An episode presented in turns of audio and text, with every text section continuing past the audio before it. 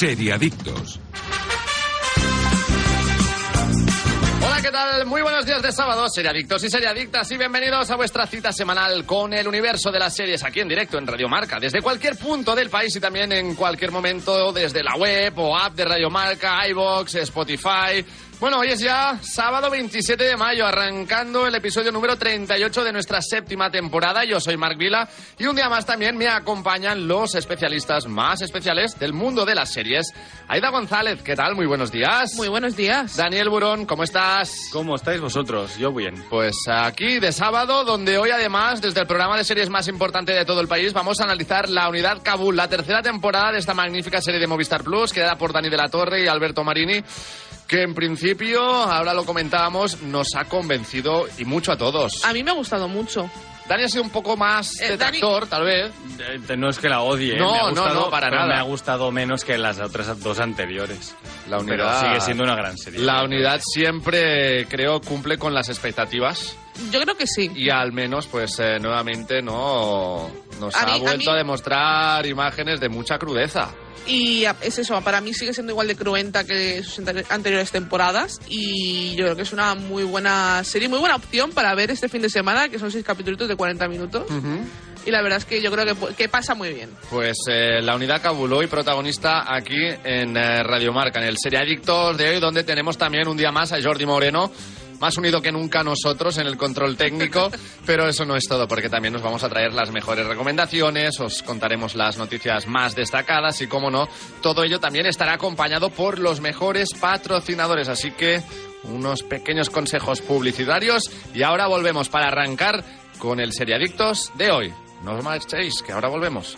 Estás escuchando Seriadictos con Marc Vila, Aida González y Daniel Burón. Que tu carril siempre es el más lento, ¿es tan cierto? Como que en Aldi, cerca de 9 de cada 10 clientes, dice que la calidad de su compra es igual o superior al precio que paga por ella. Cámbiate a Aldi y disfruta hoy y siempre de precios bajos, como medio kilo de langostinos cocidos a solo 4,79. Más información en aldi.es. Precios siempre bajos, precios así de Aldi.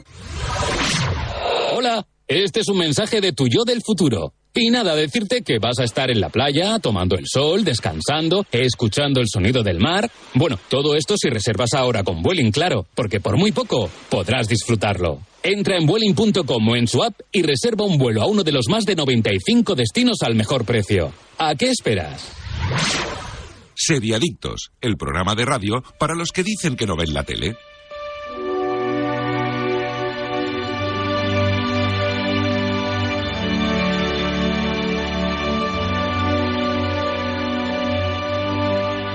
Pues ya estamos aquí, todo a punto para arrancar con este Seriadictos de hoy. eh, también el repaso a las noticias más destacadas de la semana. Y no, no hablamos del Señor de los Anillos por la banda sonora, pero sí hablamos de la segunda temporada de La Rueda del Tiempo, que ya tiene fecha de estreno. Amazon al fin ha anunciado la fecha de estreno de la temporada 2 de La Rueda del Tiempo en Prime Video. La nueva entrega de esta adaptación de la saga literaria de Robert Jordan llegará a la plataforma el próximo 1 de septiembre. Recordemos que Amazon anunció en su momento que La Rueda del Tiempo había tenido uno de los cinco mejores lanzamientos para una serie original de la plataforma y que también se, se supo que la serie se estrenó, en- que se estrenó en 2021 ma- fue más vista en Estados Unidos, superando, por ejemplo, a todas las que se estrenó ese año en Marvel, desde Ojo de Halcón hasta Bruja Escarlata y Visión. La- esta segunda temporada de La Rueda del Tiempo tomará como base La Gran Cacería, segunda novela del original literario de Jordan. Eso sí, algunos cambios han sido obligados, como el hecho de que Donald Finn sustituye a Barney Harris en el papel de Matt Cauton. Además, Amazon también ha lanzado las primeras imágenes de la temporada 2, por lo que no deberíamos tardar demasiado en tener también un tráiler.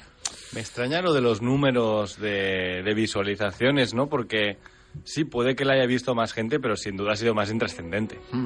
Bueno. Realmente, Al menos en los círculos en los que yo me muevo o, o no sé, o la sociedad que yo percibo, ¿no? Pero a mí es una serie que, bueno, yo la empecé a ver, no, no me enganchó para nada, me parece... no la he visto ¿eh? yo. Y Es como una tampoco es que partida de rol llame- en directo con gente, con gente haciendo cosplay, ¿vale? es un poco... Pero es poco la que está ¿eh? basada en la famosa partida. En las novelas de- Sí. No, no, no, no. No es esa otra. No, ¿eh? no, no, eso, es- eso- eso es Vox Eso es Machina. Vox Vale, Máquina. vale.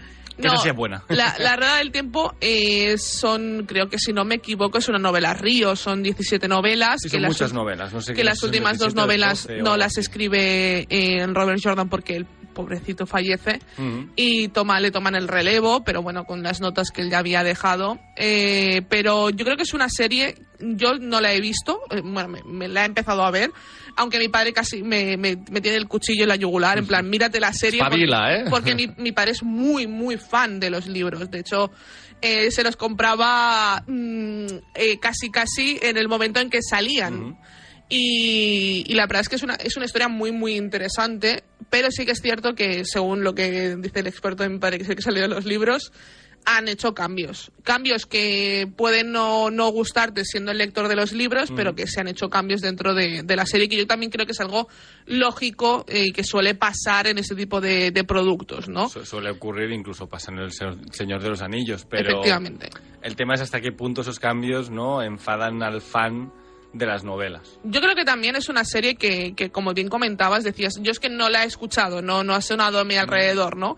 Yo creo que también es una serie que no está enfocada a gente como nosotros, que no nos hemos leído los libros o que no, No somos es tan fan- mediática, vamos a decirlo Exacto. así, ¿no? Yo creo que es más dirigida para los fans de estas novelas y que seguramente estos números eh, sean más en Estados Unidos, como bien hemos leído, más que en. España. Yo creo que en Estados Unidos la novela sí que sí que pegó pelotazo. En, en España ha sido un una algo muy moderado, ¿no? Ha sido un éxito sido- mode- moderado. No ha sido tan generacional como para que luego pase a otras, eh, no se lo leas a tus hijos o se las des a tus hijos, ¿no? Pero sí que la gente que leía fantasía en su momento, Ujú. eh, atraídos por el hambre del Señor de los Anillos, ¿no? Sí. Buscando qué más había, pues habían encontrado este, este filón y son novelas, claro, son muchas novelas, ¿no? Claro, son Entonces, 17 novelas, si no me equivoco. ¿eh? No sé si son más. A mí me suena que eran 12, pero puede ser que 12 fueran las que No, escribiera no, el no, no el lo tengo claro ahora mismo, lo, lo tendría que buscar, luego, luego lo buscaremos Pero para ver son más de exactamente. 10 novelas, o sea, Sí, sí, exacto. una historia muy larga. De hecho, trabajo ahí, ¿eh? Sí, sí, trabajo, sí, ¿eh? sí. De hecho, y era, era bastante, no era como George R. R. Martin, él escribía novela por año, es decir, era un hombre bastante em, puesto en el trabajo y que, y que quería acabarlo lo antes posible, pero bueno, se le, se le, se atascó un poco. Se me ha liado, se me ha liado. Se le lió un poco y luego el pobrecito pues falleció y, y to- le tomaron el relevo con sus notas, obviamente. Que mi padre me comentó que los libros se nota que no es el que escribe, pero bueno, que el final es el final que él quería, por tanto ya... Lo ya- adaptaron a su voluntad. ¿eh? Exacto, ya, ya no, ya el, eh, el pobre podrá estar contento allá donde esté porque se hizo lo que, lo que él quería. Y es eso, mi padre, por ejemplo, cuando se las empezó a leer, eh, fue recomendado porque ya se había leído Juego de Tronos, entonces le recomendaron también estas, estas novelas. Así que bueno, yo, yo sí que quiero verla y quiero, quiero arrancar con esa segunda temporada ahora que llega también el verano y, y darle una oportunidad. Me he visto dos capítulos, no me he visto Bueno, más. ya, ya nos dirás porque yo me aburrí muchísimo en el primero y creo que el segundo ni lo terminé, ¿eh? o sea, Yo no- veremos. no era para mí. Y mira que a mí me gusta la fantasía, pero no, no era mi no era mi taza de té, como dirían los ingleses. De hecho, también tenemos a Álvaro Morte, que es uno de los, de Sí. los, de los actores que también podemos ver en esta Ah, serie. sí, esto lo sí, sí. Sale, Sí, sale sí, sí. Morte, De sí. hecho, creo que eh, la última temporada de- también de La Casa de Papel ya dijo que eh, se acabó porque él tenía muchos proyectos también fuera y uno de los grandes proyectos que tenía era La Rueda del Tiempo. Ujú. Pues Entonces- esto también es interesante a tener en cuenta La- las con esta imágenes segunda de la segunda temporada pintan mejor que la primera No, temporada. no, también la verdad es que ¿eh? pintan bastante bien. Y ¿A, a qué nivel? ¿Gráfico? ¿A nivel de imagen? ¿A, a nivel, nivel de, producción Sí. y calidad de producción parece mejor. La primera yo lo lo he oído muchas veces y estoy totalmente de acuerdo. ¿Serie B? Sí, parecía una partida de rol en directo con gente disfrazada con pelucas, ¿no? Era un poco ese, ese rollo. Pero bueno, espero equivocarme y que, que realmente tenga, tenga tirón porque la fantasía parece que no... Si no es Juego de Tronos, ¿no? Aquí no, no arranca nada, ¿no? Exacto. Bueno, eh, y la esperamos para este año entonces. ¿o Sí, no? para el 1 de septiembre tendremos la segunda temporada en Amazon Prime Video y supongo que durante este verano sacarán un tráiler para que podamos ya ir abriendo boca. La vuelta al cole. Sí, sí, la vuelta al cole y ya veremos, a ver, para, los, para la gente que sí que siguió la primera temporada, el 1 de septiembre la tenéis ya disponible en Amazon Prime. Avancemos, porque ahora hay que hablar de nuestros ídolos, o mejor dicho, de, de Idol. Bueno, Y es que tenemos las primeras críticas de The Idol, que destrozan la polémica serie del creador de Euphoria y The Weeknd para HBO. HBO realizó el preestreno de The Idol, la controvertida serie de Sam Levinson, The Weeknd y Reza Fahim, que llegará a nuestras pantallas el próximo 4 de junio vía HBO Max. Y las reacciones han sido bastante viscerales con la nueva propuesta de exploración de la fama y sexo a través de la historia de una joven estrella del pop y la relación tóxica que empieza a mantener con un gurú de una suerte de secta interpretado por el propio Te- Tesfaye. Compuesta por seis episodios de Idol, ha estado rodeada de polémica desde el principio, con acusaciones de ambiente tóxico en el set y la sonada salida de Amy Seidmed como directora por diferencias creativas. Quitando que haya debutado en Rotten Tomatoes con un 9%, parece que el grueso de la crítica coincide en dos cuestiones. Que Lily Rose Deep está fantástica y que es excesiva, incluso retrógrada y cutre en su erotismo. Es una serie No. que ya esto, ¿no? Estaba en el ojo del huracán antes de que viera Sí. la luz. Sí, lo venimos hablando, creo que ha salido más de una vez por aquí, pero yo he leído también cosas muy, muy buenas, o sea, en las antípodas, pero principalmente lo que he leído y que le pasa bastante a Sam Levinson, que a Aida le adora por Euforia, pero es verdad que tiene... Tiene otra película, por ejemplo, eh, no me acuerdo cómo se llamaba, la de las chicas en ese Nación pueblo. Salvaje. Nación Salvaje, que es una peli que promete ser muy transgresora y luego eh, no te da absolutamente nada de lo que te promete, porque empieza la película diciéndote lo que vas a ver, ¿no? En esta peli habrá sexo, violencia, tal, tal, y al final no hay tanto de nada. No es tan Te transgresora. han generado más expectativas de lo Y, que realmente tiene. Claro, yo, la- yo creo que aquí va a ocurrir un poco lo mismo, que mm, nos la van a vender como lo más transgresor que has visto en tu vida y luego al final será transgresión por transgresión y le faltará fondo a la forma, ¿no? Pero sí que he leído que la forma es bastante, bastante está pasada de, de vueltas, por decirlo de alguna forma. ¿eh? Sí, yo también. Yo es que, de hecho, el vi el primer tráiler, el primer teaser que sacaron. Sí, no el segundo, más. el segundo no lo he visto Yo tampoco. porque he decidido no verlo porque yo quiero mucho a Sam Levinson porque ha creado Euforia y Euforia para mí es una de las mejores series que he visto en mi vida. eh, por muchísimas cosas que ya comentaremos en- cuando estén en su tercera temporada. Eh, pero yo creo que más que de la mano de Sam Levinson, que es una persona muy excesiva, que ya lo vimos en la segunda temporada de Euforia, no, no, no se oculta en la sexualidad. eh, con el personaje de Casey, por ejemplo, se explota mucho la sexualidad, pero ella misma se siente cómoda en ese papel, se nota que se siente cómoda y que tiene una, una razón de ser del por qué vemos esto de Euforia, ¿no?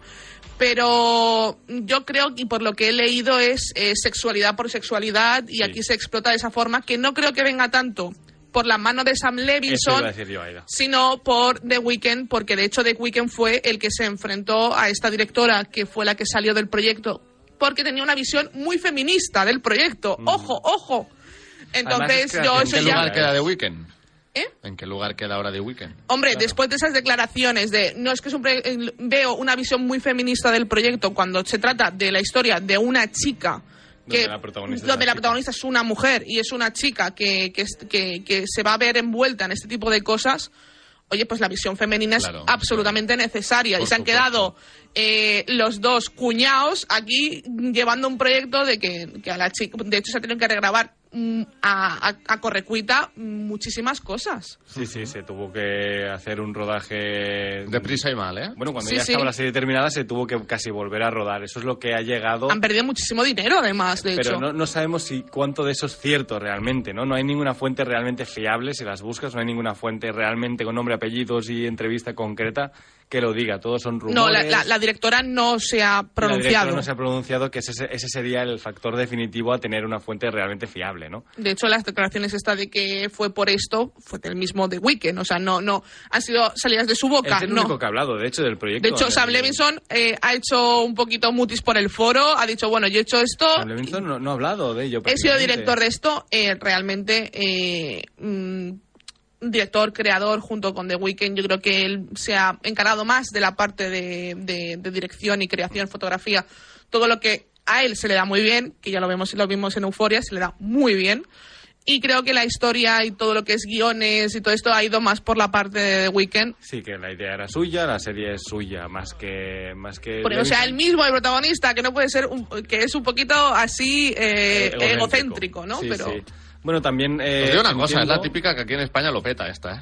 No, no, sí, de hecho la serie, No, sinceramente, pienso petar, que lo ¿eh? va a petar. Sí, ¿eh? Yo de creo que lo va a yo creo petar. que es la, la promoción que busca realmente la O sea, que ella tenga ese punto de conflicto antes de, de Yo- ver la luz, Llega un ¿eh? punto en el que estoy absolutamente convencido de que la serie busca esa precisa promoción para que a la gente al menos le dé play al primer capítulo, ¿no? El, el morbo. Es un poco, es un Sí, poco sí, eso. sí, Porque Y el exacto. primer capítulo tengo, tengo eh, Lo vamos a hacer nosotros. Sí, la serie la, la- la serie la vamos yo a no traer. dudas, yo- Bueno, no sé si la vamos a traer, pero en plan de darle al play a ver qué. yo sinceramente que el el creo que el primer capítulo va a ser muy explosivo, va a ser muy muy heavy en muchas cosas, es, es la que más titulares va a llenar y que luego la serie va a ir encontrando su lugar y que va a ir encontrando su, su identidad, ¿no? Pero yo creo que el primero va a ser una explosión y luego va a ir la serie rebajando el nivel de, de intensidad y encontrando su lugar que yo, por ejemplo, si, por lo que leído en críticas, si Lily Rose está tan bien, pues para adelante. Sí, además a mí me gusta mucho como actriz, eh, la, la hija de Johnny Depp y Sí, Vanessa. Paradise, ¿no? Eh, bueno, pero estos titulares y, y esta, esta forma de vender la- los productos también ha pasado. Ahora mismo Todo vale, ¿no? es eh, Extraña Forma de Vida, el corto de Almodóvar, en el que yo le he leído declaraciones en Cannes que parece casi que haya hecho una película er- erótica entre con, con Ethan Hawke, bueno, un western erótico con Ethan Hawke y Pedro Pascal. Y yo ya he visto el corto Y y, no- sinceramente no Spoiler, hay sexo. no. El sexo está entre, entre escenas, digamos, ¿no? Sí, se habla, sí, se ve algo, ¿no? Pero que no pero es no es lo que te han vendido, Es ¿no? que no, no está, o sea, estás, estás mintiendo vendiendo el, el corto, al igual que aquí creo que han mentido vendiendo la serie. Hay mucho desnudo, seguro, hay tal, pero no creo que sea tan bestia. A ver si es verdad y es tan transgresora, o a ver si es verdad y es tan transgresora, pero no aporta nada. Al final, la transgresión por la transgresión, sin, sin fondo, sin querer contar nada, mm, no sé. Eh, creo que en Internet hay otras formas de ver todo lo que quieres ver sin que tengas que abrir HBO, ¿no? No sé.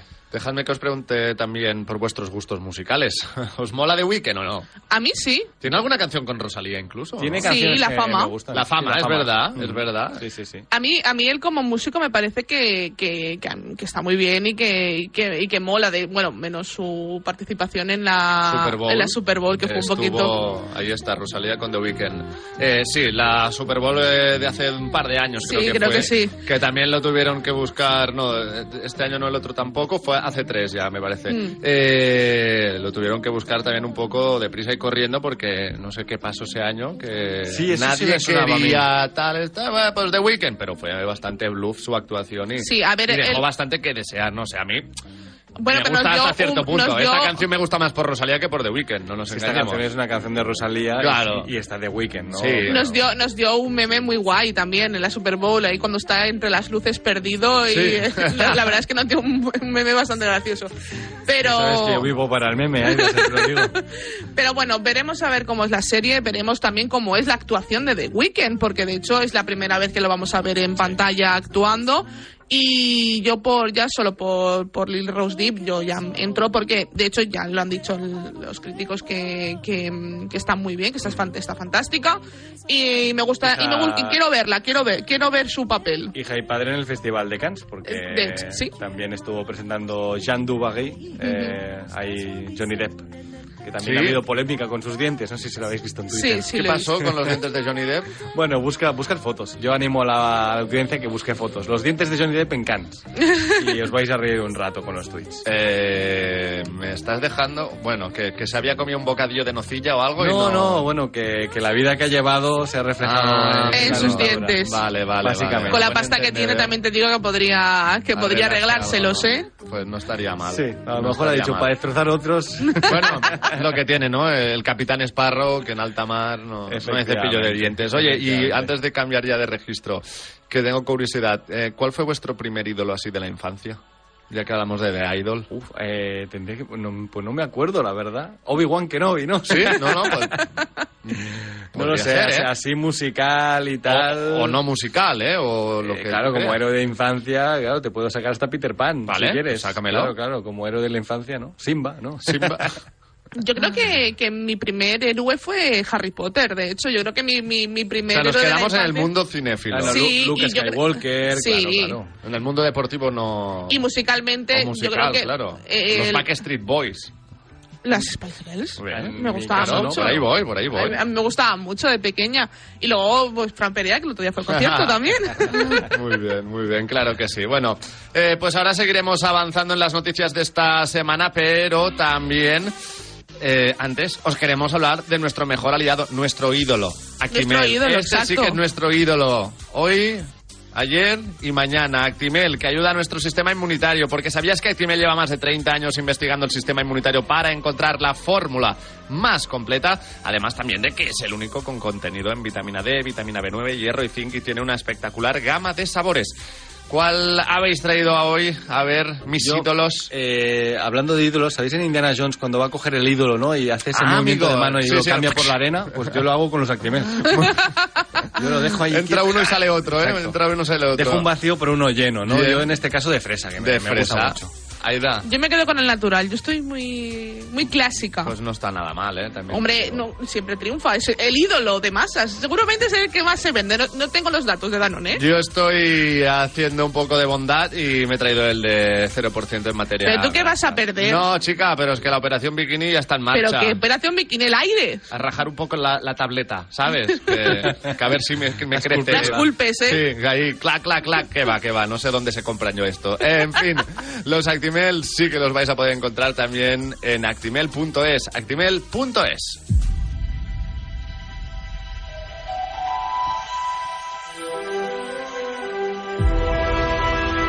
Vamos con más. Lucasfilm abre la puerta al regreso de Obi-Wan Kenobi. Aparecerá en más series y películas. En una, en una nueva entrevista recogida por Dagoba Dispatch Podcast, Kathleen Kennedy ha asegurado que no se ha descartado el personaje de Kenobi todavía y que es posible que aparezcan nuevas series y películas próximamente.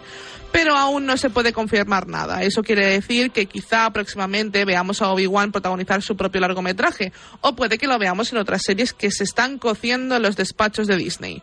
Siempre dudo al decir que no habrá más Obi-Wan Kenobi, explicaba la presidenta de Lucasfilm.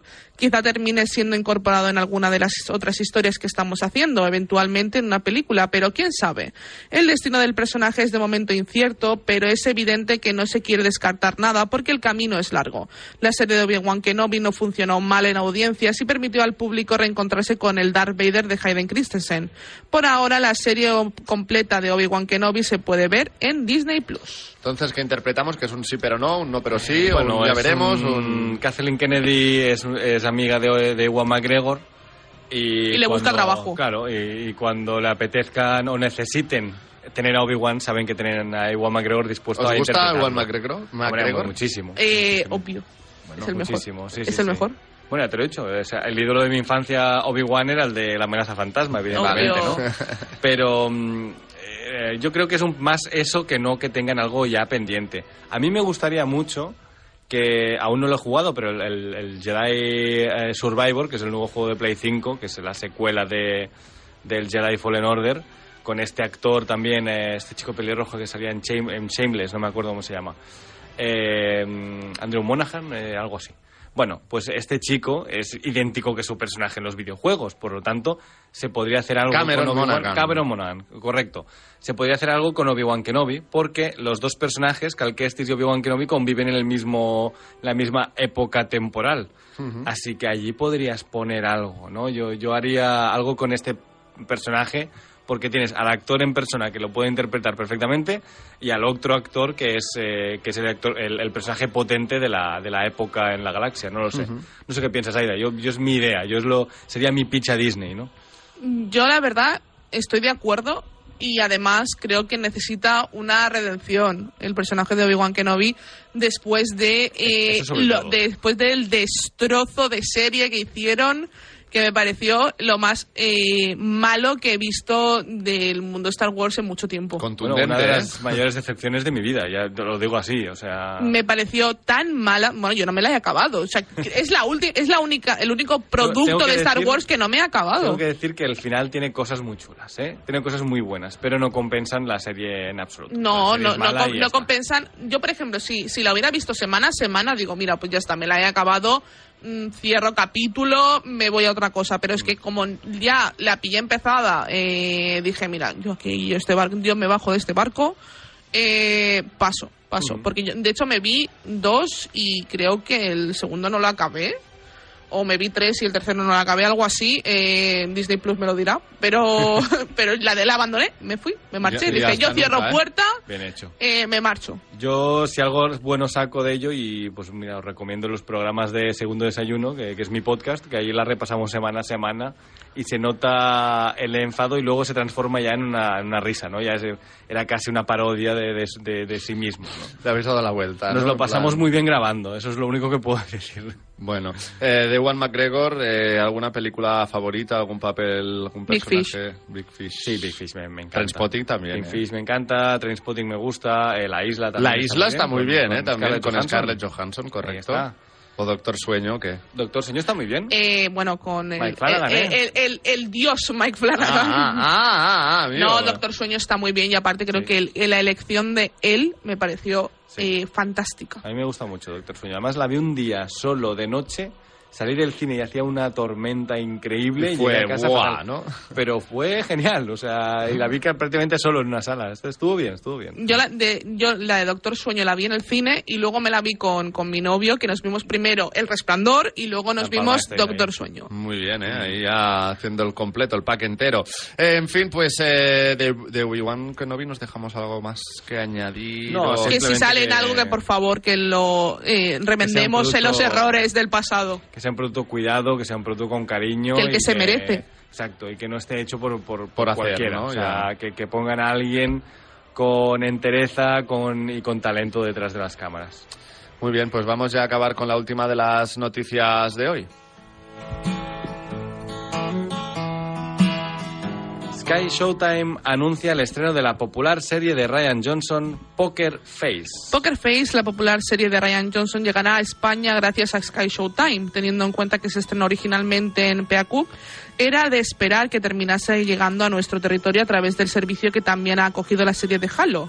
La ficción, protagonizada por Natasha Lyonne, Adrian Brody, Joseph Gordon-Levitt y Nick, Nick Nolte o Ron Perlman, estará disponible este 2023 con todos sus episodios de la primera temporada. La sinopsis nos introduce en la historia de Charlie Cale, la trabajadora de un casino con una capacidad innata para detectar las mentiras.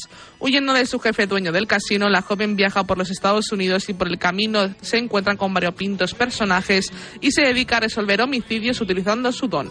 La primera temporada se compone de 10 episodios y se espera que la segunda también cargue con el mismo número.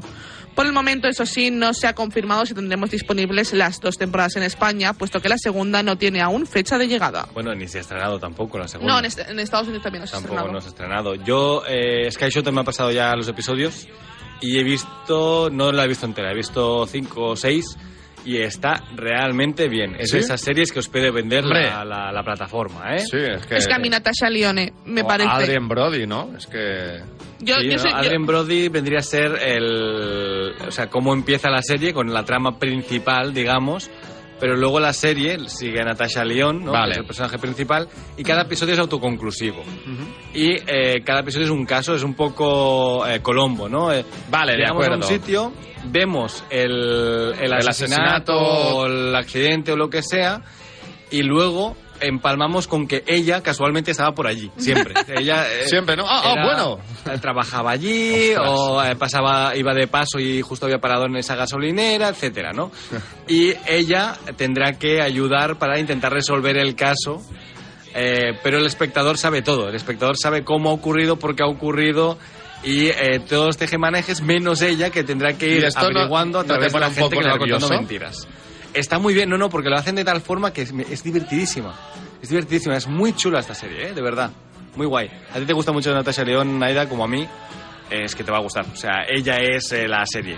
Un Es personaje espectacular. A mí, a mí es que como, como actriz me encanta. Sí. Ella me parece que es, es La, fantástica. protagonista de Muñeca Rusa de Netflix. Exacto. Y tiene un poco los dejes de ese personaje, ¿eh? También es Entonces, muy- entonces me voy a enamorar. Sí, sí, sí. sí. Yo, bueno, ya estoy enamorada de ella porque me Más parece todavía. maravillosa, pero, pero tengo. Y de hecho, creo que la trajimos ya de que se iba a estrenar esta serie. Creo que lo trajimos al programa de que No, esta no, no, serie. no habíamos hablado de ella, ¿eh? ¿No iba- no habíamos hablado de No ella? habíamos hablado A mí no me ella. suena. Hablamos de ella creo que a lo mejor cuando se presentó el proyecto, pero como no se había estrenado en España, como Mm. no- aún no tenía fecha de estreno, Pues no hablamos de ella. la verdad es que me apetece mucho verla. Genial. Y Scout Showtime a ver se pone ya las pilitas porque ha tardado. estreno, sobre todo, ¿eh? Sí, ha tardado un mes y pico en poner eh, Twin Peaks en la plataforma cuando es una, una serie de Showtime. Bueno, y, y, en, eh, y tenía toda la saga de Fast and Furious y ahora se la ha quitado Movistar, que no lo entiendo. O sea, al otro día un, un seguidor me dijo, hey, estoy intentando ver Fast and Furious, que me dice la, la aplicación en parte porque estaban todas y ya no, no hay ninguna. Y, ¿Y están eso? todas en Movistar. Qué raro, ¿no? No tengo el ni seguidor idea. llorando. No, sí, sí, sí, Total, no, no. total. Eh, sí, sí, un saludo a Luis, pero que no, no, no sé por qué. Perdiendo Pero sus bueno. 2,99. Suerte que es barata. Cuestión de Suerte dinero, que tiene series de será, calidad, o pero, que a lo pero mejor no, no, no lo sé, porque esto es Sky universal. Showtime, Sí, ya, no sé. O sea, no, no sé, no sé qué, qué clase de derechos tenía, pero se anunciaba como una de las cosas que tenía la Claro, plataforma y cuando me, se vendió. me parecía un buen reclamo. Y era un buen reclamo, pues ya no hay ni una, pero ni una, ¿eh? Cero. Vale. Eh, tenéis creo que la 9 en Amazon y la- el resto en Movistar. Pero bueno, eh, yo esta Poker Face sí que es una serie que recomiendo ver cuando salga y sobre todo es una serie que creo que es una venta de plataformas, que esta serie sí que te hace pensarte de, ay, mira, pues me voy Pues a me voy a dar de alta para... Showtime, sí. Yo creo que la podríamos traer cuando Hombre, salga. traigámosla, Yo también por lo favor, veo. que es súper divertida. Sí, ¿eh? sí, sí, y Además, pasamos un buen rato. Es tan chula porque cada capítulo es tan distinto al anterior, o sea, cada historia es tan distinta y está ambientada distinta con personajes nuevos y siempre hay personajes, actores famosos, ¿no? Adrien Brody podría ser el villano principal, pero por ejemplo yo aún no he visto Joseph Gordon-Levitt eh, ni Ron Pellman, pero van a salir en un capítulo y está, está muy Qué bien. guay. Sí. ¿Dónde Me mola. estuvo haciendo de villano Adrien Brody? Que me quiere ahora sonar y se me va. Bueno, ha estado en Succession recientemente y en Peaky Blinders, ¿no? Ah, Es en Peaky Blinders, claro, ahí el está. italiano, ¿no? Ahí El está, italiano. sí, sí, sí, sí, Nice. total- Genial, ese, ese villano es genial, ¿eh? A mí es que claro. Adrian Brody me, gusta, me gusta mucho como actor, ¿eh? A mí me, me parece me parece buen actor, la verdad. Yo creo que estos últimos años aún mola más que antes. Sí, sí, sí, yo creo que ha, que ha tirado para arriba bien, bien y que creo que la serie se ha instalado bien y que creo que también es su es su mundo. Yo creo que, que le- se le da muy bien esta la película esta de Apple TV de Ana de Armas y Chris Evans también hace de villano. Sí. También es el villano y es muy divertida. Una peli de acción que es- está bien, es correcta, pero que recomiendo ver por sus cameos. Tiene unos cameos divertidos. Nu- Nunca, nunca te los esperas y todo el rato van saliendo gente que conoces, ¿no? Muy, muy divertida esa peli, ¿eh? ¿Qué? Eh, eh, No es, no- Ghosting me- se llama. Esta vez me sonaba a mí también esta, Ghosting, esta ghosting, última, correcto. Eh, bueno, en fin, pues yo creo que ya hemos repasado suficiente las noticias de esta semana y que sería buen momento para hacer una pequeña pausa para la publicidad y al regreso ya hablar de la Unidad Kabul, la tercera temporada que tenéis ya disponible en Movistar Plus y que no os va a dejar para nada indiferentes. Así que una pequeña pausa y ahora analizamos la unidad. Seriadictos, porque las series son cosa seria. Tomo Actimel cada día para ayudar a mi sistema inmunitario. Y claro, también por nuestra hija, para que vaya al cole preparada para darlo todo y más. Con vitamina D, B9, hierro y zinc, Actimel. Ninguno ayuda más a tu sistema inmunitario. Que tu carril siempre es el más lento es tan cierto como que en Aldi cerca de 9 de cada 10 clientes dice que la calidad de su compra es igual o superior al precio que paga por ella. Cámbiate Aldi y disfruta hoy y siempre de precios bajos como medio kilo de langostinos cocidos a solo 4,79. Más información en aldi.es. Precios siempre bajos, precios así de Aldi. Estás escuchando Seriadictos con Marc Vila, Aida González y Daniel Burón.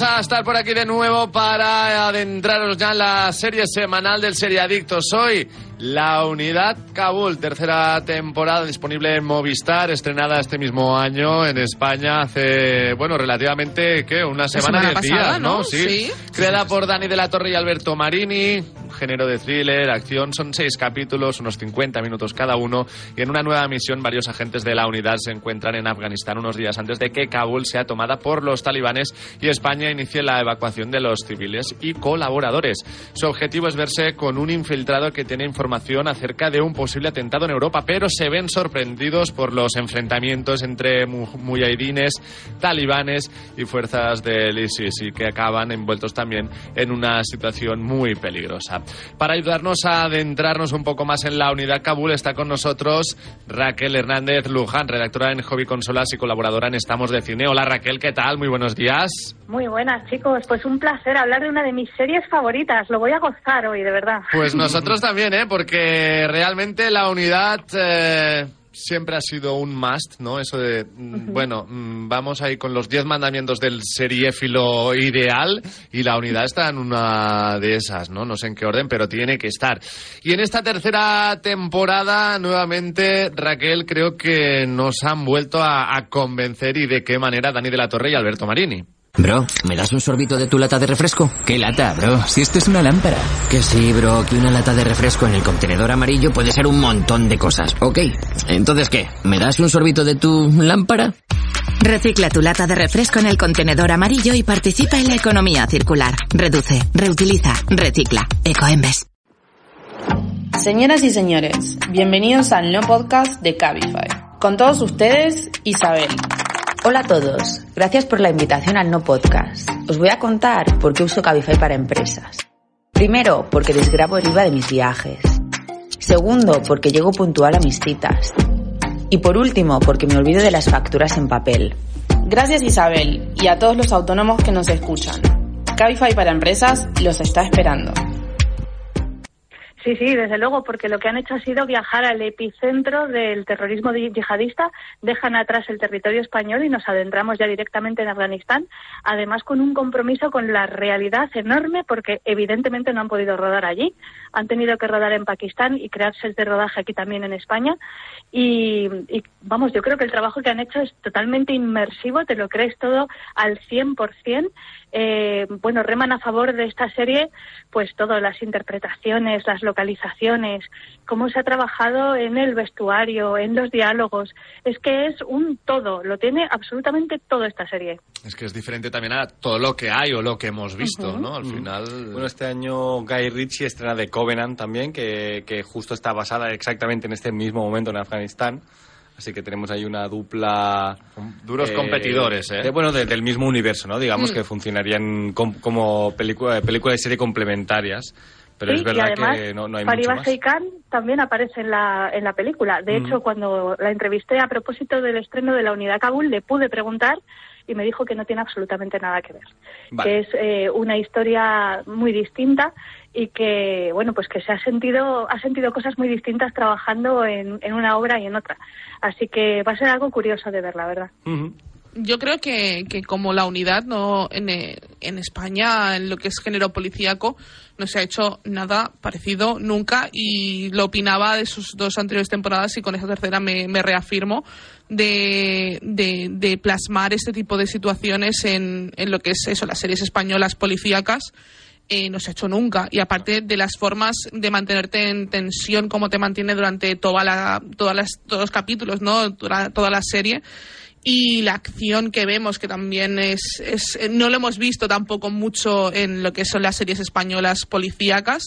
Y para mí eso ya, esa. mm, Y llevar al conflicto y, que sea tan reciente, que lo que hablábamos también, creo que hace un par de semanas, como siempre plasman eh, cosas, actos muy recientes, ¿no? Y cosas muy recientes y que estamos viviendo actualmente, como, como es todo el- todo- toda esta guerra contra los talibanes, ¿no? Y, y la verdad es que a mí, la verdad, la serie no ha dejado de sorprenderme porque creo que sigue siendo igual de cruenta y que hay giros que sigues sin esperarte. Y hay- hablo de un acto concreto que yo me sorprendí, obviamente, sin hacer ningún tipo de spoiler, eh, y que te hacen sufrir. A mí la serie la verdad es que me ha hecho me ha hecho sufrir como me hizo sufrir las anteriores temporadas y yo ya con eso me Ya nos conformamos, ya- yo ya me de- conformo que esté al nivel de las anteriores temporadas que era muy complicado en una tercera temporada estar al nivel Las Yo, para mí- comparaciones son odiosas realmente Sí, porque es, que, es que mi crítica va por allí. ¿eh? Eh, Yo, para mí es la peor, peor temporada. O sea, es buena. la mejor, la peor, pero para mí es la peor. O sea, es la que menos en tensión he estado. Sí. La que más igual me ha dado. A lo mejor también os digo, ¿eh? Me parecía más interesante el terrorismo ya activo que algo que hemos visto. Porque sí, eh, cambiemos Afganistán por Irak, eh, por lo que queráis, pero esto es un producto que es que parece muy americano realmente. Como producción es un 10 para ser española, pero es muy americano, lo hemos visto 20 veces. Y me, me- parece menos original. Esta Vale, que no te llama anteriores. tanto la trama, ¿no? Claro, las, las anteriores era como una, como una buena serie de thriller americana en España, ¿no? Pero, pero además en España de verdad. Sí, sí. No una impostación, ¿no? A- a- en, en plan la casa de papel, ¿no? Vamos a hacer esto en Hollywood. No, no, esto era de aquí. Y, y en este caso no me lo ha parecido. Eh, me parece que está un poco alargada además. Esto lo llega a hacer un británico y te dura la mitad. O sea, literal. Tres capítulos. Tres capítulos. De los que es seis, lo que tres. debería durar. Y luego que hay menos personajes, con lo que creo que a partir de que hay un momento que eso me ha parecido muy, muy, muy arriesgado, que es matar a un personaje. Es de los muy arriesgado, ¿eh? Sí, sí. De los protagonistas, que además nos caía bien. Lo asesinan mm, en plan Juego de Tronos, ¿no? Que no te lo esperas, eh, de un momento a otro. Y claro, lo que hace en ese momento es que pienses, los otros dos se van a salvar. Porque si Que se van, tus o sea, conclusiones, ¿no? Claro, o sea, es que ya, Yo no ya las está, tenía ya- todas, ya no te queda yo no las tenía todas conmigo, Si ¿eh? hubiera cinco personajes, dices, bueno, alguno más puedo caer, pero... Pero siendo tan pocos, ¿no? Yo no las tenía todas conmigo, ¿eh? Ya no sufría tanto. Raquel, ¿coincides con Dani? Pues para nada. No, Para nada, Raquel muy motivada, ¿eh? Sí, sí, no, de verdad que a mí esta, esta serie es que me encanta. Me encanta desde la temporada 1 y me ha encantado hasta la temporada 3 porque me parece que, como bien decís, es muy original en su planteamiento y además aquí nos revuelve un conflicto, como decíais, muy cercano. Eh, Beto y, y Dani empezaron a escribir la serie en el momento en el que estaban saliendo las noticias hace menos de dos años. En el verano de 2021, todo esto del aeropuerto de Kabul Sí, sí. con esta evacuación masiva, y ahí Esas fue cuando empezaron a escribir. Mm. Claro, y entonces me parece que uno de los principales valores de esta serie es que nos remueve un conflicto súper cercano que fue eh, algo que nos ha impactado mucho en la memoria colectiva, porque verdaderamente ahí Occidente dejó a mucha gente atrás. Y esto es algo súper doloroso si te paras a pensarlo. Y yo Pero estoy lo que me gusta... Estoy de acuerdo. No, no, que estoy de acuerdo contigo, Raquel. De verdad, de hecho, yo la el el, el final de la serie eh, me deja pensando y me dejó un poco pensando en esa situación de a cuánta gente hemos dejado allí y cuánto nos importan, sin entrar en nada, ¿eh? no, no entrando en cero políticas, cero nada, pero cuánto nos importan unos conflictos y qué poco nos importan otros. Claro, es la cuestión. Ahora mismo que estamos centrados en nuestro ombliguismo en Europa, con todo lo que está sucediendo entre Ucrania, Rusia y todas las potencias que hay alrededor de ellas dos, pues parece como que de repente todo esto, que era nuestra principal preocupación internacional hace menos de dos años, es como si se hubiese evaporado. Pero las vidas de estas personas siguen allí y lo están pasando fatal. Entonces, que se ponga el foco ahora en algo tan reciente, pero que a la vez nos parece tan lejano, porque es como si se nos hubiese olvidado, como conciencia colectiva, a mí me parece tremendo. Y luego, esto que comentabais, eh, tengo que deciros que hablando con los propios guionistas, nos han dicho que hubo muchas reescrituras de guion y que no era la única víctima que iba a haber de, de la unidad. Ha Se habido habían también... planteado más, ¿eh? Sí, habían, habían planteado otra serie de situaciones, pero como también tenían claro que querían terminar con, bueno, en su día iban a terminar con la temporada 2, si recordáis el final de la temporada fue, fue muy traumático todo lo que sucedió al final de la segunda temporada y ellos iban a cortar ahí, verdaderamente fue la actualidad la que les llevó a pensar, tenemos que recuperar a estos personajes que eran tan buenos porque nos pega todo contar esta historia que está sucediendo ahora con nuestros personajes. Y por eso han hecho la unidad 3, pero no va a haber más. Me lo han dejado clarísimo que, que no va a haber más, que lo quieren cerrar ahí. Sí, entonces eh, es verdad que tampoco querían dar un final que te dejara pensando, como dice la compañera, cierto, pero que tampoco te... mm, Bueno, querían dejar cierta agridulce, vamos a decir. Que te removiera, que te remo- que te removiera algo. Que te removiera, pero que tampoco te dejara hecho polvo porque hubiesen acabado con todos tus personajes favoritos. De hecho, a mí, bueno, a mí el final, el final final de todo, eh, me parece que es una escena magnífica. Y, y la verdad es que te deja con un buen sabor de boca, entre comillas, decir, bueno, por lo menos hay un poco de esperanza, ¿no? Claro. En, en la humanidad y en todo esto Claro, hay un poco es de que- esperanza. Eso es lo bonito, porque al final de lo que trata esta serie es de personas. Entonces, sí, son eh, parte de las eh, Fuerzas Armadas, porque son policías, porque son personas que están encargadas de terminar con el, o, evitar el terrorismo, pero son personas que llegan hasta donde pueden. Y eso es lo que te quiere transmitir la serie. Oye, no somos héroes. Esto no es Estados Unidos. Aquí no te vamos a contar que somos los grandes salvadores blancos que venimos, como si fuésemos aquí eh, en la maravilla, ¿no? Subidos en nuestro caballo, en nuestro corcel a rescatarte. No, lo que te quiere decir es, hacemos lo que podemos con los recursos que tenemos. Y a veces llegamos y a veces no podemos llegar más lejos. Y a mí eso me parece la humanidad que tiene la serie, que te transmite de que no hay nada escrito hasta el final, final, final. Y eso lo deja bastante claro en muchas escenas. con, con el personaje eh, de, de Carla y, y, y todo lo que es como la situación que está allí de no, pero vamos a hacer más cosas. Y es como, no podemos hacer más. Tenemos los recursos que tenemos y no podemos hacer más. Y todo se está yendo al, a- al traste y todo se está cayendo y nos tenemos que ir de aquí porque como nos quedemos aquí estamos condenados. Y yo entiendo que son tus compañeros, pero si nos quedamos todos, nos condenas a todos los que estamos aquí. Y eso y esa, ese contrarreloj también es lo que creo que también favorece a la tensión de la serie. Sin duda. Pero volviendo un poco a, a la reflexión inicial de Dani, yo sí que estoy un poco más en su línea que a lo mejor seis capítulos está bien, no es una serie larga, no nos engañemos, pero No, no, sé- y no se hace... Bueno, a mí se me ha hecho larga, ¿eh? Pero... pero no, porque- larga porque tampoco pensado, sería, pero que a lo mejor ah, con algún no- capítulo menos volváis a la- también a la podrías haber vez llegado ahí mismo, sí. ¿no? Que hay algunas cosas un poco... No volvamos a hacer un, un vídeo más, venga, con los delicios, venga, otra Tal vez, cual. venga. O sea, a lo mejor, ¿eh? hay- Para hay nuestro punto de vista. Ciertas situaciones que se repiten más de una vez. eh, todas las escenas de la embajada española con la gente delante gritando duran mm, 15 segundos más de lo que deberían cada vez que salen, que es más siempre más de una vez de- por episodio. Entonces, son situaciones que a mí me se me han hecho Pues- bola, o a lo mejor porque tampoco tenía la, la actitud cuando lo estaba viendo que me tocaba, no lo sé. ¿eh? Te diría O que sí y no, porque también es verdad que no sé si alguna vez has estado metido en una mole de gente. Por desgracia, yo he estado metida una vez en, una vez en mi vida nada más y no quiero volver a repetir esa sensación nunca. Pero ese agobio, esa asfixia, ese decir no puedo salir de aquí, estoy rodeado de gente, como me caiga al suelo me patean y no salgo, o sea, verdaderamente no vuelvo a respirar el aire. Eh, creo que te lo transmite gracias a esos 15 para segundos nada, de ¿eh? más. Para nada, porque no, porque no tienen un protagonista. O sea, si yo esto lo ruedo, lo ruedo con una persona que tiene que llegar a un sitio. Y en cambio eso son gente gritando delante de un sitio, ¿no? Y no, y no me transmite eso. Pero bueno, al, Me- me- al me- avanzar me- la serie sí que lo vemos con Sí, una hay, un, hay un momento en el que ocurre y allí sí que me funciona. En todos los demás escenas no me funciona. O sea, ¿Qué diríais? En ese momento es lo que tran- transmite es correcto, porque es una persona que tiene que moverse de un sitio a otro y no puede porque literalmente la gente no lo deja. Y yo, en- yo qué sé, te puede pasar en conciertos también, o sea, que no, no- nos ha pasado a todos en cierto momento, pero esto es una situación extrema. Pero la mayoría de veces que sale, eh, gente diciendo, "Eh, eh, tal", o sea, ya está, no, no. Bueno, creo que esto al final es un Te detalle. que- paras a pensarlo y es gente que se queda atrás si no consigue subirse a un avión y tiene Sí, un futuro muy pero negro. cuando O no tienes decir, protagonista no mm, tienes empatía con nadie de allí porque no los conoces. a la doctora. Sí, sí, el- en esa escena funciona, ahí. por eso digo que en esa escena sí me gusta. Ahí sí que me ha gustado mucho. ¿Qué destacaríais eh, como el mejor punto de la unidad 3 de Kabul? O sea, mm, lo mejor, ¿qué sería? Guión, hablamos de producción, de mm, Producción, sin duda, dirección, de eh, elenco de actores y actrices. No sé, ¿qué sería el punto mm, más fuerte de la serie, que ya es de por sí un gran eh, bloque? Raquel.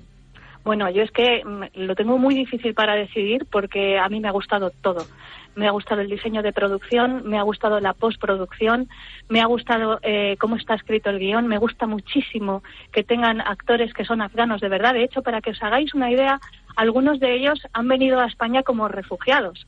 Eh, En concreto, la, la intérprete que hace el papel de la doctora, que es una de las protagonistas de esta temporada, que me parece que está brutalísima, una de las cosas que me dijeron en las entrevistas es que eh, a ella se le removía muchísimo los recuerdos cada vez que tenía que rodar determinadas escenas. Y que, por ejemplo, cada vez que se ponía el burka, eh, se le olvidaba el texto porque, porque estaba sufriendo de pensar en las que se ha visto y de las que ha tenido que salir. En otros aspectos, pues para que os hagáis una idea, ha habido actores que no sabían hablar en castellano y a los que les han tenido que hacer transcripciones fonéticas para que Para repetir como un loro, ¿no? Según suene. Sí, sí, sí. Efectivamente. Y esto a mí me parece un valor tremendo y, y una muestra de respeto enorme hacia el pueblo afgano porque no te están poniendo a un señor eh, con la tez más morena o caracterizado, sino que te están poniendo a una persona que verdaderamente viene de allí. Total, Y otra cosa que me decían es que los propios ac- actores afganos cuando llegaban a los sets de rodaje decían, joder, es que esto parece verdaderamente un hospital de Kabul, es que esto está muy bien hecho, si es que parece que estoy allí. No, O en- sea en, que- en eso no tengo ni una ni una sola pega, ¿eh? O sea, un- un 10. Un 10, hay Y efectos bueno. especiales que son de serie mm, Sí, de gran la- producción voluntad- española, que es lo que hay, que es lo que tenemos, que no pasa nada, que, que tiene peores efectos especiales Fast and Furious 10, pero Así es. Eh, y es verdad, o sea, de verdad es verdad. Cuidado a ver si va a venir Sí. Toreto. Eh, a espabilarte. Y a dar Estamos ya, en tercer piso, no puede llegar Toreto, Bueno. porque tendría que venir en coche. Ya, eh, vuelan, ¿eh? También los de Fast and. Exacto, ahí voy. Recordemos que llegaron al espacio, ¿no? Pero, Qué bueno. pero sí es verdad que, bueno, lo que menos me ha gustado es la banda sonora, ¿eh? Que, que, eh, o sea, tiene cero personalidad, te quedas cero con ella, no, no sé. A mí lo que menos me ha gustado. Lo peor para ti bueno, sería la para banda ponerle sonora. una pega pequeña, ¿eh? que funciona, pero luego no te quedas con ella.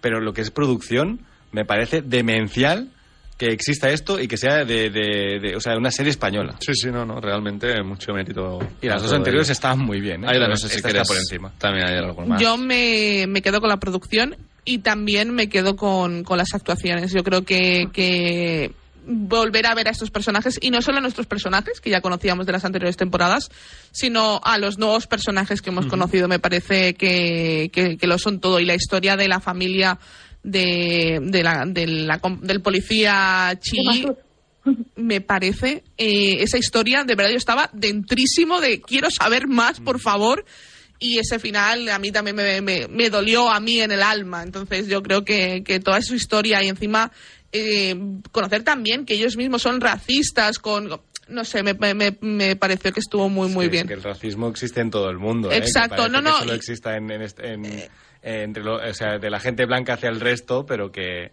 que el, racismo, el racismo existe en, en todas partes. Eh, como ha dicho Raquel, el, destacar el papel de la doctora, que me parece... está brutal de algo espectacular. de ¿eh? aplaudir es que Sí, está sí. increíble De hecho, está mujer mucho mejor que. Ahora no me acuerdo cómo se llamaba la actriz, la, la, la que es la rehén, ¿no? De, de, Ujú. de los yihadí, de los, de los del ISIS, eh, que me parece que es la que está peor de toda la temporada. Tiene un par de escenas ahí que, están, que tiene que estar un poco pasada y tal. Que ayer he hablado con nuestro compi Iskandar y, y, y los dos pensábamos igual, ¿eh? Digo, uy, uy, me ha fallado aquí este momento en el que tiene que estar ahí súper enfadada y tal. Me ha fallado un poco, ¿eh? Bueno, lo que sí que sabemos, como nos ha comentado también Raquel, es que no habrá ya cuarta temporada. Una pena eso, ¿no? Ah, ah, Qué dolor. La, la unidad, la unidad Ucrania, ¿sabes? Sí, no sé. sé, algo. Madre mía. Algo. Haced algo, yo qué sé. Algo, lo que sea, ¿no? Necesitamos A ver, entre manos, ¿a qué terroristas hay que llamar para que ocurra algo? Sí, no? no, pero realmente eh, también acabar con buen sabor de boca me parece que puede ser una muy buena victoria. por Saber parte- acabar también es una victoria. Sí, veces, ¿eh? exacto, ¿no? No sé, hemos tenido otros casos que dices, mm, pues a lo mejor ya la última temporada me sobra. Pero en este caso, que llevaban 3 de 3, digamos, ¿no? Que no, hay, no, hay, no ha habido una mala, ¿eh? Que a mí esta me parece la peor y repito, no, me ha gustado. Lo que pasa es que las dos anteriores me parecen be- Brutales, ¿no? perfectas. Todavía más. Sí, Exacto. sí, sí. Entonces, eh, hombre, una cuarta me hubiera gustado. a mí también me hubiera gustado de que hubiera, a- hubiera habido una cuarta temporada Volver a España, ¿no? Para vosotros, A ¿cuál es la mejor de las tres temporadas? Raquel, empiezo contigo. Pues eh, para mí, tanto la segunda como la tercera están al mismo nivel, que es altísimo. Bueno, la primera también me gustó muchísimo por la presentación de los personajes, no me la esperaba. Era una serie además que coincidió en su día con casi casi con el estreno de Antidisturbios y lo tapó muchísimo. Todo el mundo hablaba de Antidisturbios y nadie hablaba de la unidad. Yo estaba ahí muy sola dando botes.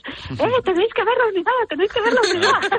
Cu- culpa de, de la misma productora y distribuidora que es Movistar, ¿eh? Sí, ¿no? En este caso- y ahí sí se le, se le fueron demasiado, demasiado seguidas quizás. Teniendo Pero todo vamos, un año, mí- estrénamelo separado, ¿sabes? Claro, Bueno. Jolín, es que merecía la pena. eh, bueno, yo también entiendo que era un producto arriesgado también, ¿eh? O sea que, y bueno, pues Sorogoyen también tiene muchísimo tirón y bueno. Pero vamos, que te quiero decir que para mí la segunda y la tercera temporada siendo súper distintas, porque no tienen nada que ver, ni siquiera en cuanto a la conciencia de grupo de los protagonistas, que en la, en la segunda temporada era muy fuerte y aquí los tenemos como eh, más deslavazados porque unos están perdidos, otra ya está trabajando fuera. Cada uno en tiene su trama, representa. O sea, en esta temporada no hay, no hay equipo, no hay No unidad. hay equipo, es la, la desunión, no, no la unidad, es la desunión, pero bueno, sí, sí, sí. Sí, sí. Eh, Aida. Aida, sí. yo me quedo con la segunda Yo también, ¿eh? Yo también, ¿eh? Yo también Es me que a mí la se- A ver, A mí la os digo, segun- ¿eh? A mí la primera, por sorpresa, me gusta muchísimo. Pero la segunda fue la que dije, ¡ay, qué bueno es esto, ¿no? Es que yo estaba aplaudiendo con las orejas y dije, madre mía, vaya, vaya serión eh, eh, estoy viendo, no me lo puedo creer. Y estoy muy, muy de acuerdo con lo que ha dicho Raquel. Eh, se quedó muy, muy abandonada por, por Antidisturbios, que Antidisturbios me parece otro serión. Pero de hecho, ese año mi top del año hubiera sido la, cuarta, hubiera sido la unidad. Fue más mediática antidisturbios que eh, la unidad. Sobre Goyen es quien es, el tema Pero, claro. es mucho más polémico. Pero, Y- pero la unidad está. Pero son series muy distintas, Sí, ¿eh? O sea, la gente supuesto. que las comparaba es como, bueno, vale, son fo- forman son de No cuerpos de cuerpos policiales, pero no tiene nada que ver el tono de una serie No, con no, el para tono nada, de otra, ¿no? nada de nada. En fin, pues para ir acabando vamos a ponerle nota a la unidad Bueno, Kabul. Antes de terminar, voy a decir una- una cosa buena a la tercera, que parece que haya sido el hater hoy, No, pero no, bueno, me no. tocaba ser el que menos la- le había gustado. Eh, lo que voy a decir es que es algo que han mantenido en todas las tres temporadas y es que los villanos de la unidad siempre son muy buenos villanos. Eh, efectivamente. También, Qué, qué- qué buenos, qué buenos terroristas que hace la, la unidad, ¿no? Eso les, les odias, ¿eh? Aida, ¿qué nota le pondrías? Pues yo le voy a poner a esta temporada un ocho y medio y a las tres le voy a poner un nueve y medio. Venga. Eh, Raquel. Joder, que me llama rara. Aida. Venga, pues eh, yo voy a recalar un poco en todo lo que hemos hablado. Me gusta mucho la voluntad didáctica de la serie, que además ha sabido diferenciar muy bien a mujahidines, de talibanes, del grupo ISIS-K, que yo creo que mucha gente tenía ahí un pequeño embrollo. Y me gusta mucho, como decíamos, los valores de producción y demás. O sea que para mí eh, la totalidad de las tres temporadas es noventa y pico. Y desde luego la tercera temporada está a ese nivel, está arriba de todo. Dani. Le voy a poner un 8, porque, para que veáis que tampoco la he odiado tanto. Y al total de la serie, sí, un 9 de las tres. Un 9, pues eh, un 9 que le da Dani. Yo me quedo en la línea también eh, del 9. Eh, Raquel, un placer, como siempre. Gracias por volver a estar con nosotros en el Serie Adictos. Te seguiremos también eh, leyendo en eh, Hobby Consolas en Estamos de Cine. Un abrazo muy fuerte, gracias. Un abrazo, chicos. Chao. Muchas gracias. Hasta luego. Seriadictos, el programa de radio para los que dicen que no ven la tele. Hola, este es un mensaje de tu yo del futuro. Y nada, decirte que vas a estar en la playa, tomando el sol, descansando, escuchando el sonido del mar. Bueno, todo esto si reservas ahora con Vueling, claro, porque por muy poco podrás disfrutarlo. Entra en Vueling.com o en su app y reserva un vuelo a uno de los más de 95 destinos al mejor precio. ¿A qué esperas? Que tu carril siempre es el más lento es tan cierto como que en Aldi cerca de 9 de cada 10 clientes dice que la calidad de su compra es igual o superior al precio que paga por ella. Cámbiate a Aldi y disfruta hoy y siempre de precios bajos, como medio kilo de langostinos cocidos a solo 4,79. Más información en aldi.es. Precios siempre bajos, precios así de Aldi. Tomo Actimel cada día para ayudar a mi sistema inmunitario. Y claro, también por nuestra hija, para que vaya al cole preparada para darlo todo y más. Con vitamina D, B9, hierro y zinc, Actimel. Ninguno ayuda más a tu sistema inmunitario. Estás escuchando Seriadictos con Marc Vila, Aida González y Daniel Burón.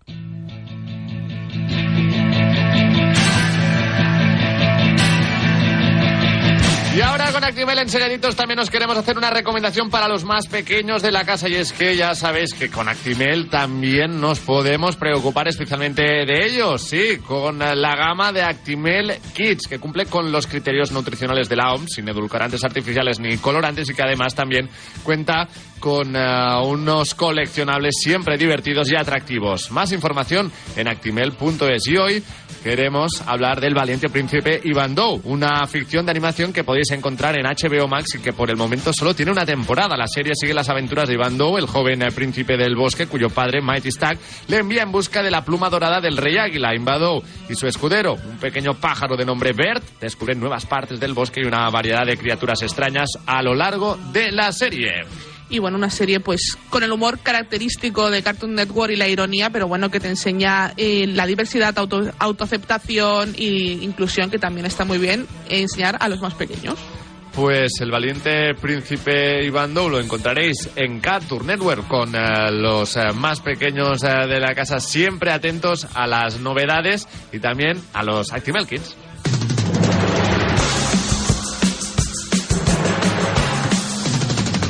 Y lo tenemos que dejar aquí. Gracias, Daniel Burón. Gracias, chicos. Un abrazo. Aida González. Muchas un gracias, placer, chicos. como siempre, y también gracias a Jordi Moreno en el control técnico un día más, pero sobre todo agradecidos a los que habéis estado al otro lado en directo en cualquier otro momento del día. Volveremos el próximo sábado con más noticias y más series, pero mientras tanto, hacedle caso a Super Ratón.